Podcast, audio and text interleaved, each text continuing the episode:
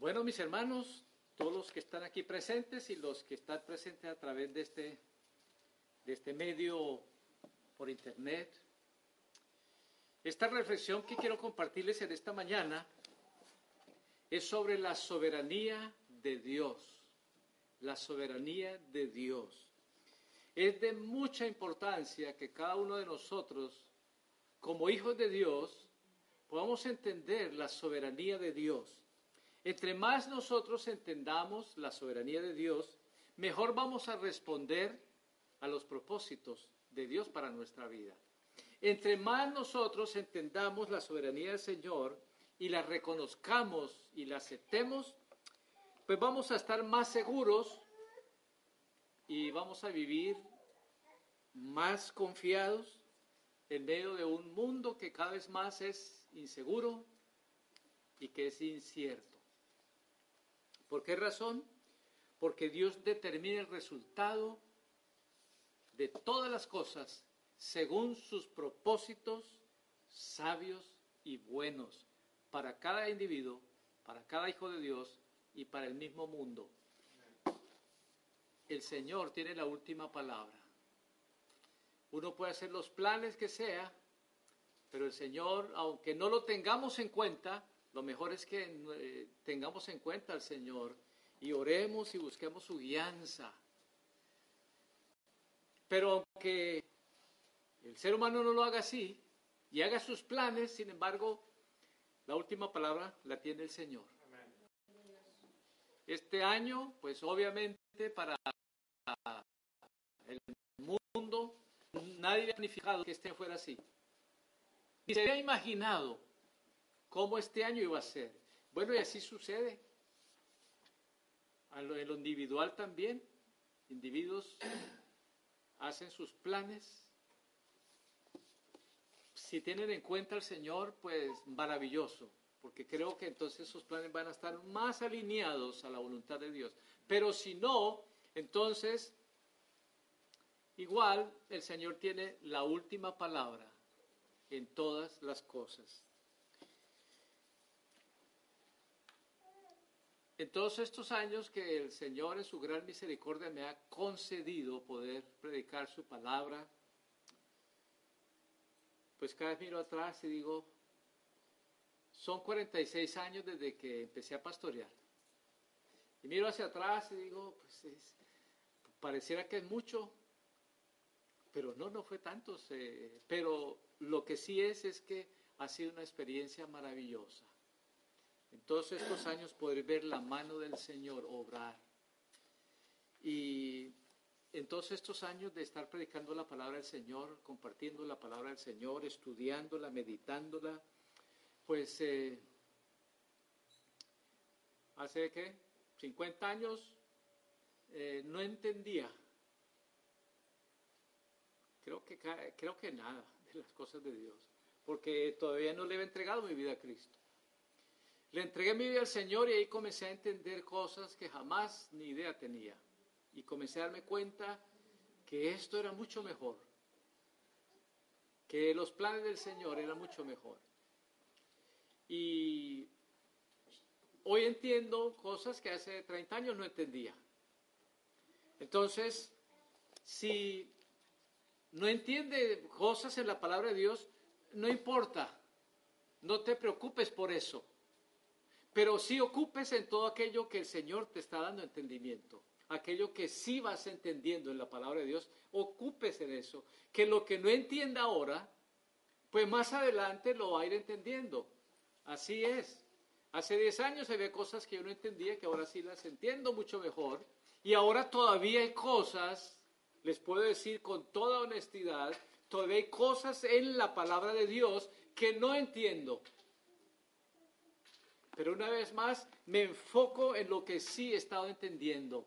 ¿Para qué? Para creerlo, para recibirlo, para guardarlo en mi corazón y para ponerlo por obra. Y entonces, mis hermanos, eso es lo que tenemos que hacer. Que hay cosas, muchas cosas que no entienden la Biblia, no te preocupes por ninguna de ellas, pero sí ocúpate en las que sí entiendes. Guárdalas en tu corazón, ponlas por obra porque eso es lo que va a permitir que entonces el Señor te vaya a dar más y más y más entendimiento. Seguramente va a escuchar personas que le digan, pues la Biblia tiene contradicciones y errores. Pues en realidad yo en todos estos años no le he encontrado contradicciones y errores. Lo que me ha parecido en mí de contradicciones o errores es que yo no he podido entenderla en un contexto más amplio. Pero a través de todos estos años el Señor me ha aclarado muchísimas cosas y Él me seguirá aclarando muchas cosas más. Entonces, una vez más, no te preocupes por lo que no entienda, o por lo que escuche de que hay contradicciones y errores, no te preocupes por nada de eso, pero sí ocúpate en lo que sí está entendiendo de la palabra del Señor y póngala por obra en tu vida y eso hace la gran diferencia. Jesús dijo, el que me ama, obedece mis mandamientos. Y el que obedece mis mandamientos, yo le amaré, mi Padre le amará y yo me revelaré a él. Nuestra obediencia nos abre esa puerta maravillosa para que podamos entender mejor la palabra de Dios, para que podamos entender mejor los planes y los propósitos de Dios. Si no damos esos pasos de obediencia, nos va a pasar igual que sucede en lo natural en la escuela. Si no aprende a uno a sumar, multiplicar, restar y dividir, jamás va a aprender sobre los números quebrados y menos sobre raíz cuadrada y menos sobre trigonometría y todas esas cosas. Así es en lo espiritual. En la medida que asimilas y pones por obra lo que el Señor te está enseñando, entonces va a seguir añadiendo Él más y más y más de su maravilloso conocimiento. Vea lo que Jesús dijo en San Juan capítulo 16, versículo 12 al 13. Y Jesús les dijo, estaba hablando a sus discípulos, aún tengo muchas cosas que enseñarles, pero ahora no las pueden entender. San Juan capítulo 16, versículo 12 al 13, lo puede leer. El Señor le dijo a sus discípulos, aún tengo muchas cosas que enseñarles, pero ahora no las pueden entender. Pero cuando venga el Espíritu de verdad, Él los guiará a toda la verdad. Es el Espíritu Santo el que nos va a ir revelando y enseñando y ayudando para que nosotros entendamos mejor y mejor la verdad de Dios. Poco a poco Él nos va dando ese entendimiento y en la medida que lo recibimos, lo abrazamos, lo guardamos en nuestro corazón y lo ponemos por obra, entonces nos va a añadir más de este conocimiento maravilloso. El apóstol Pablo, en 1 Corintios capítulo 13, versículos 9 y 10, dijo, porque en parte conocemos y en parte profetizamos. Pero cuando venga lo perfecto, entonces lo que es en parte ya no ya se acabará, porque ya va a ser perfecto. En parte conocemos y eh, me llama mucho la atención. Primero lo Jesús dijo, hay muchas cosas que enseñarles, pero ahora no las van a entender. Y así es. Puede ser ahora, hay muchas cosas que no entendemos. Lo más seguro es que así es. Hay cosas que entienden la palabra de Dios. La que yo vaya recibiendo sentimiento vaya poniéndolo por obra, entonces el Señor me va a dar más entendimiento. Y el apóstol Pablo dijo, en parte conocemos. En otras palabras, nadie tiene la revelación total de la palabra de Dios.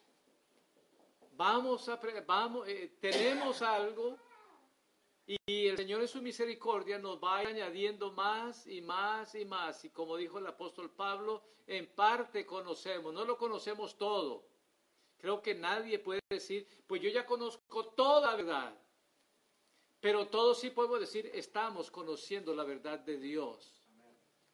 En su palabra y el Espíritu Santo es el que nos está, como Jesús dijo, enseñando, añadiendo, dando más claridad a, a su verdad, a la verdad de Dios.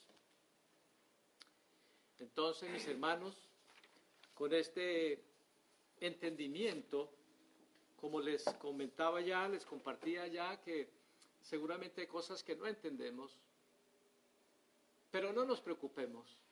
Seguramente vamos a escuchar quienes dicen que tiene contradicciones la Biblia y que tiene errores y que tiene esto y que tiene lo otro. No nos preocupemos por eso, pero más bien sí nos ocupemos en recibir lo que ya Dios nos ha enseñado, ponerlo por obra en nuestra vida, obedecerlo, sabiendo que esos pasos son necesarios que lo demos para que entonces el Señor siga añadiendo más y más. Vuelvo a repetir esto que Jesús dijo. El que tiene mis mandamientos y los guarda, San Juan capítulo 14, el que tiene mis mandamientos y los guarda, ese es el que me ama. Y el que me ama será amado por mi Padre, y yo me revelaré a él.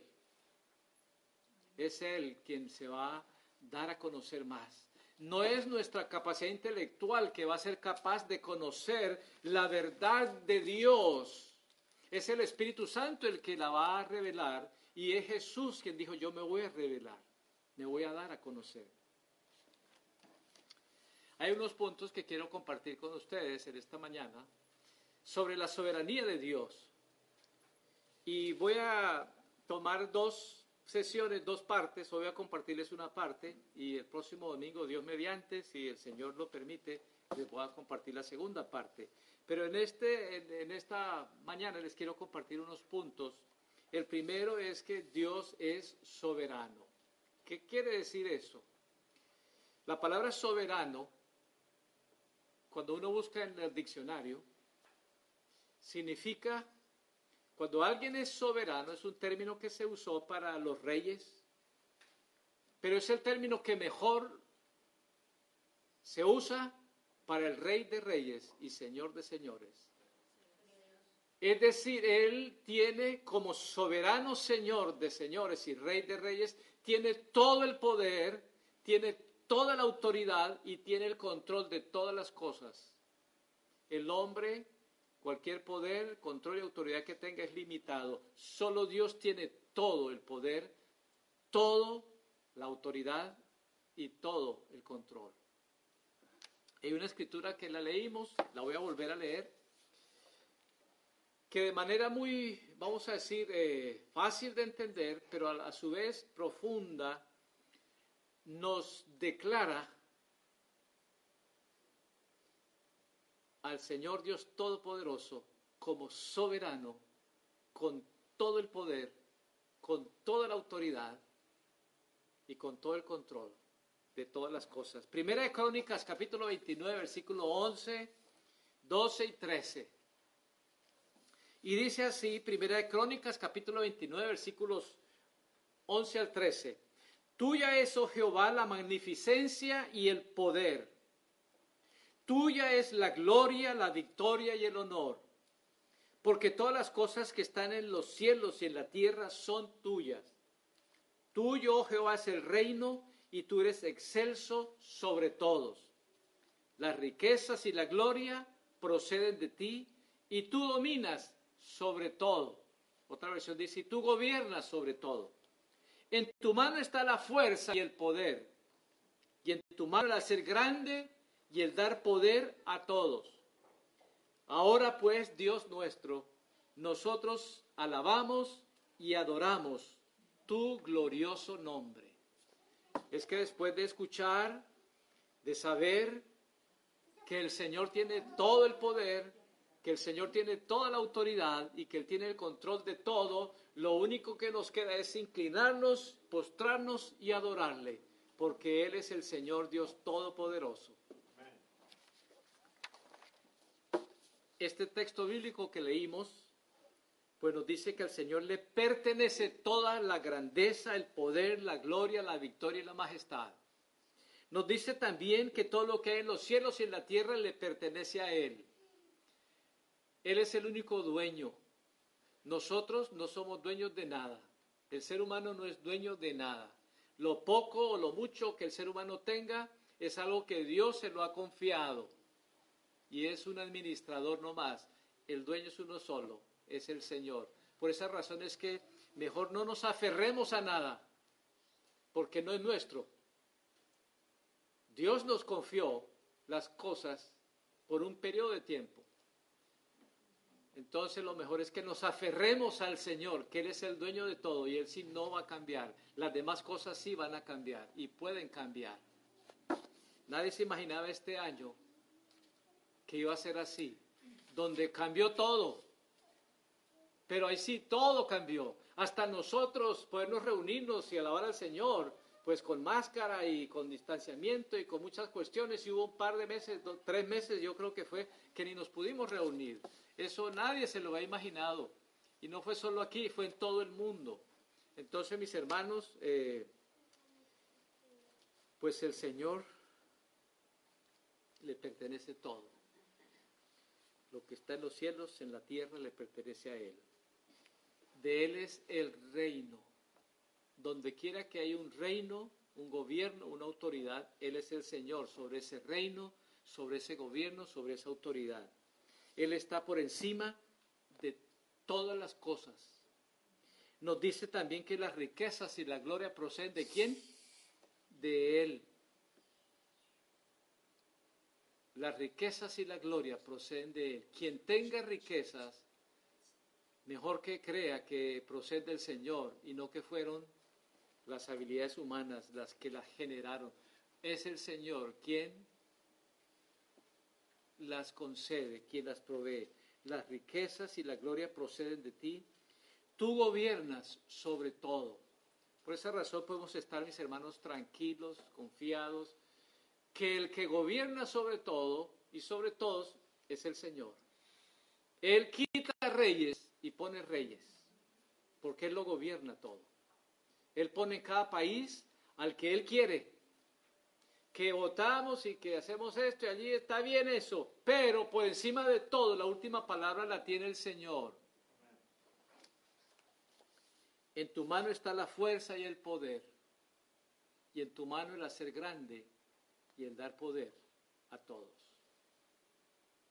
Entonces, mis hermanos, con razón, después de conocer al Todopoderoso, a nuestro Dios y Rey, no nos queda más que siempre postrarnos y adorarle, inclinarnos y adorarle y reconocer a su majestad, el Rey de Reyes y el Señor de Señores. Así como ustedes ven en el mundo, cuando un rey llega, ¿cómo lo saludan? No? Como una, una, reina, un príncipe, alguien así, ¿no? Donde quiera, ¿no? Todos de una vez se, le, se ¿no? Y eso que es un ser humano, que tiene, que reina en algún lugar, pero es limitado. Que tiene poder, pero es limitado. Que tiene control, pero es limitado.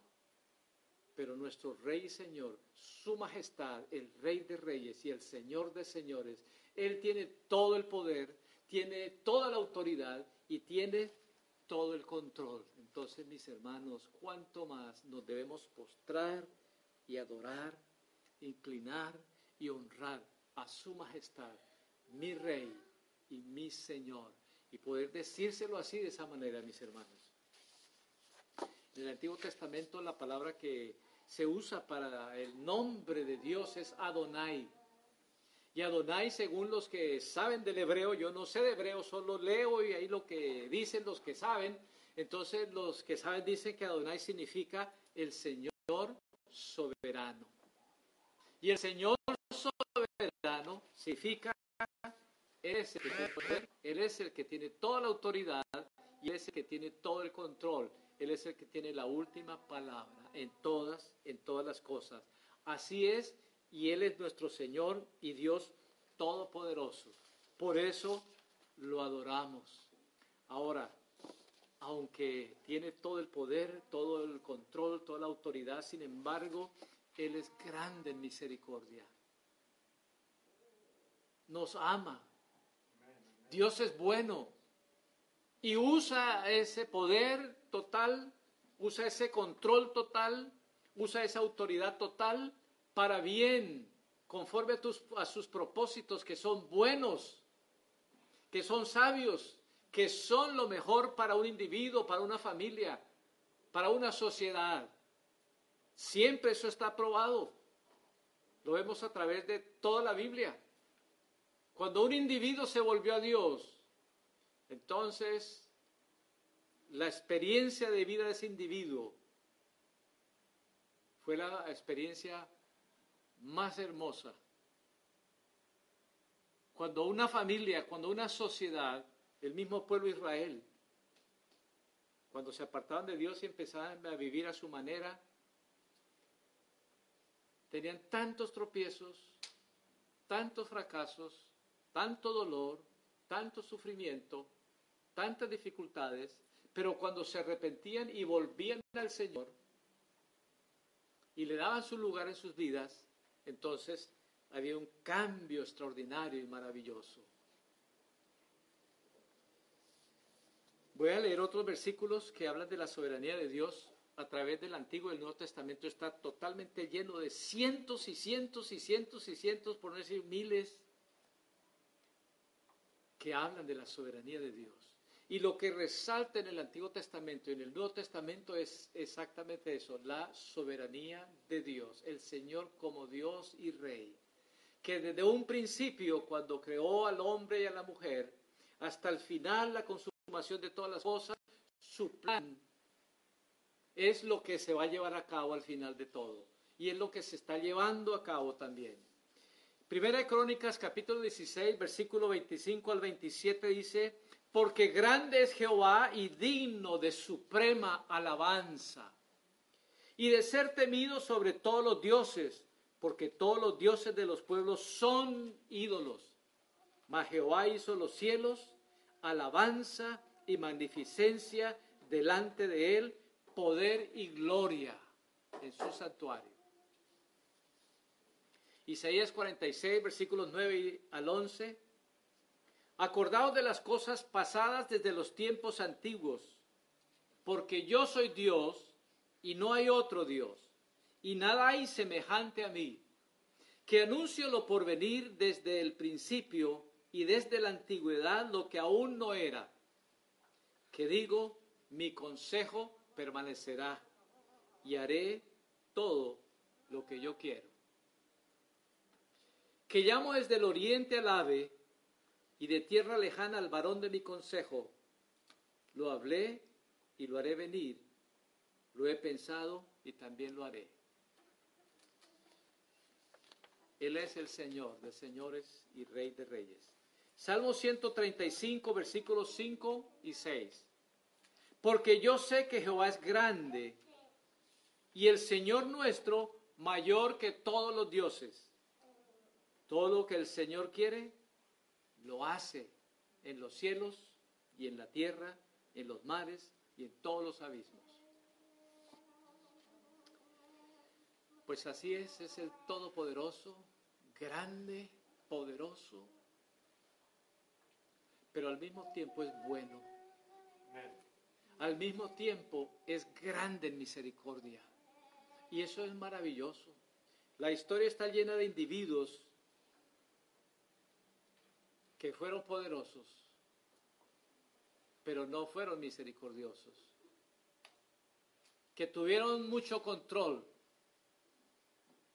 pero no fueron buenos usando ese control para el bien de la gente, fueron tiranos.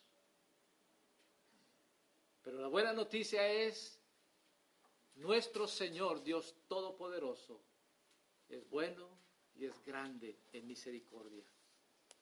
Salmo 136, versículo 1, alabad a Jehová porque Él es bueno, porque para siempre es su misericordia. Y hay muchos versículos, solo voy a leer dos nomás. Job 36, 5. He aquí que el Señor Dios nuestro es grande, pero Él no desestima a nadie, no menosprecia a nadie, valora a cada uno a pesar de que Él es grande. No desestima a nadie. Él es poderoso en fuerza de sabiduría. Así es, mis hermanos, Dios nos ama y es grande en misericordia. Su amor lo ha demostrado aún desde antes de crear al hombre y a la mujer. Génesis capítulo 1, versículo 1 y 2 dice, en el principio creó Dios los cielos y la tierra. Y la tierra estaba desordenada y vacía y las tinieblas se cubrían los abismos. Pues el Señor no creó al hombre y a la mujer en ese ambiente desordenado, vacío y dominado por la oscuridad. Si lo hubiera creado así, entonces diríamos, bueno, pues Dios quiere que el hombre esté batallando y sufriendo y luchando en la oscuridad, en el desorden y esté vacío, sin propósito y sin valor en la vida. Pero ¿qué fue lo que el Señor hizo?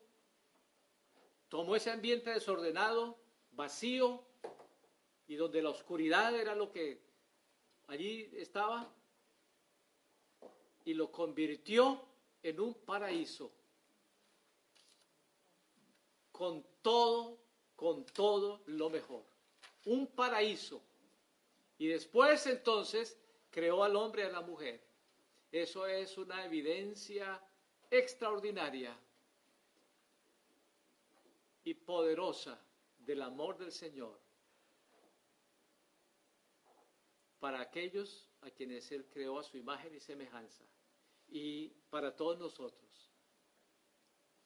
Entonces, mis hermanos, no nos debe quedar ni la menor duda que Dios sí es todopoderoso, pero también es grande en misericordia y que nos ama.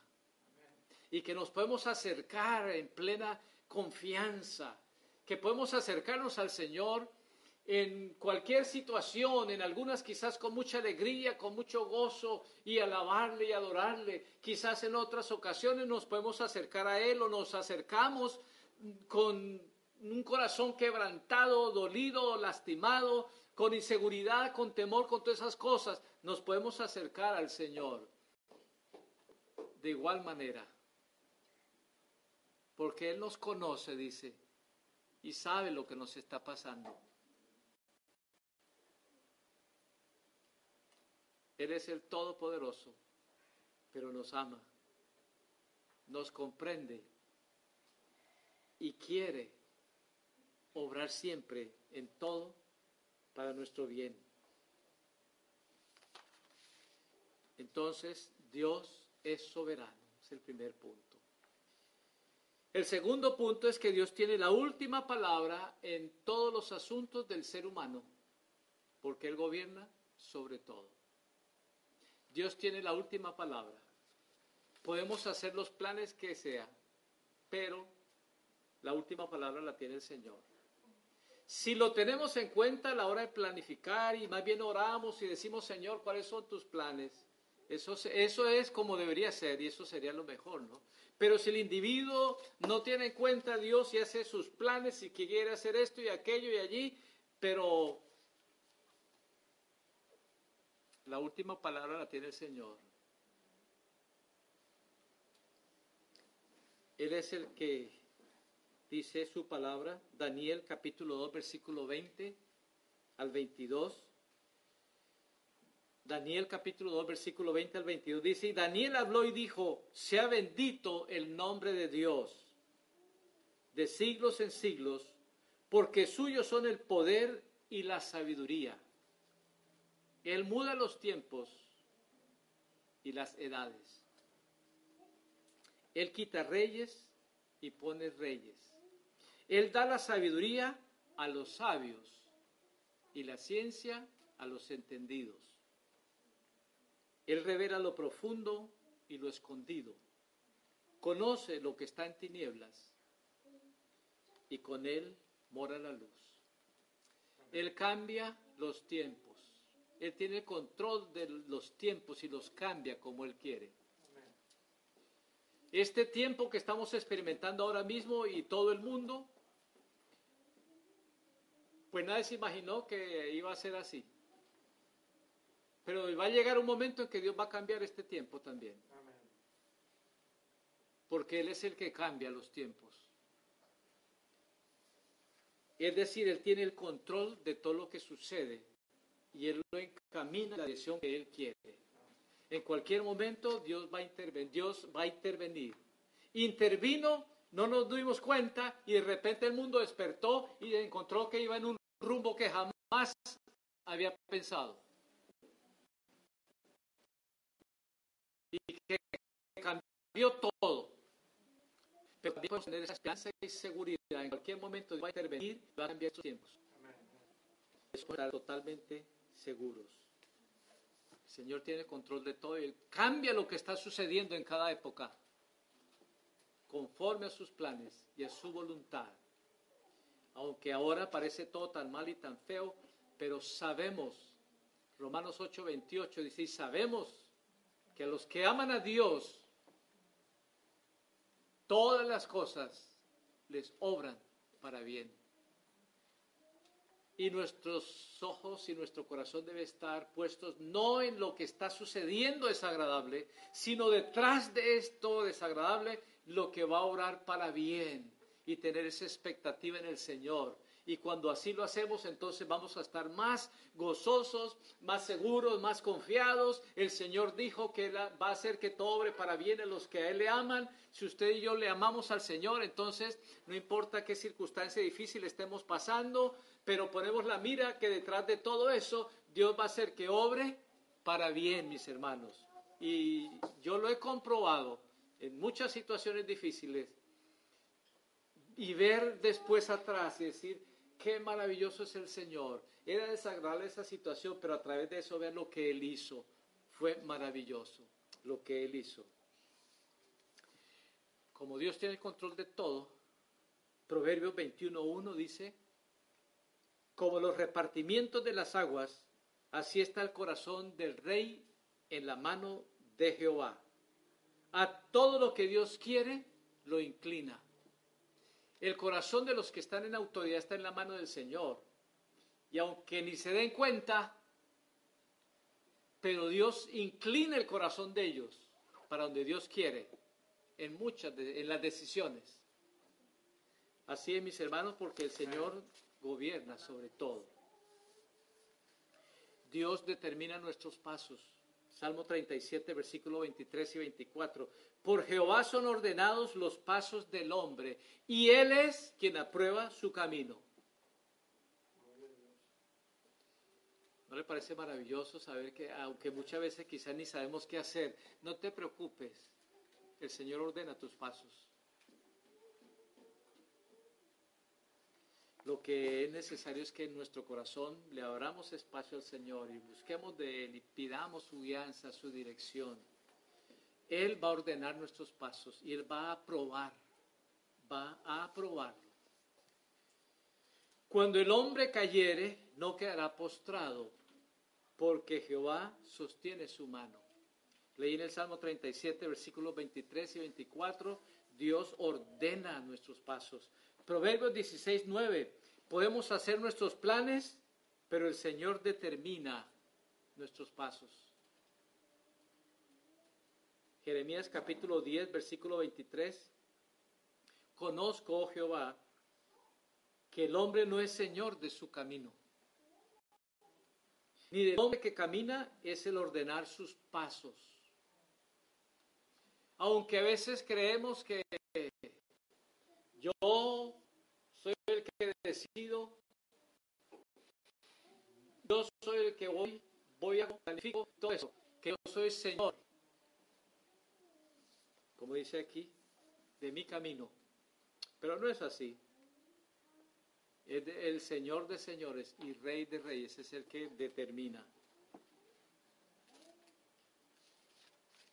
Bueno, leo otra escritura más, unas dos más. Hay tantas escrituras tan maravillosas que nos ayudan a ver las cosas como Dios las ve y como son, de acuerdo a la palabra de Dios. Hechos 17, 24 al 28 es otra escritura, pero extraordinaria. Hechos 17, del versículo 24 al 28, dice así, el Dios que hizo el mundo y todas las cosas que en él hay, siendo Señor del cielo y de la tierra, no habita en templos hechos por manos humanas, ni es honrado por manos de hombres como si él necesitase de algo pues Él es quien da a todos vida y aliento y todas las cosas. Y de una misma sangre ha hecho todo el linaje de los hombres, para que habiten sobre toda la faz de la tierra, y les ha prefijado el orden de los tiempos y los límites de su habitación, para que busquen a Dios, si en alguna medida palpando puedan hallarle, aunque ciertamente no está lejos de cada uno de nosotros, porque en Él vivimos y nos movemos y somos. Así es, en Él vivimos y nos movemos y somos.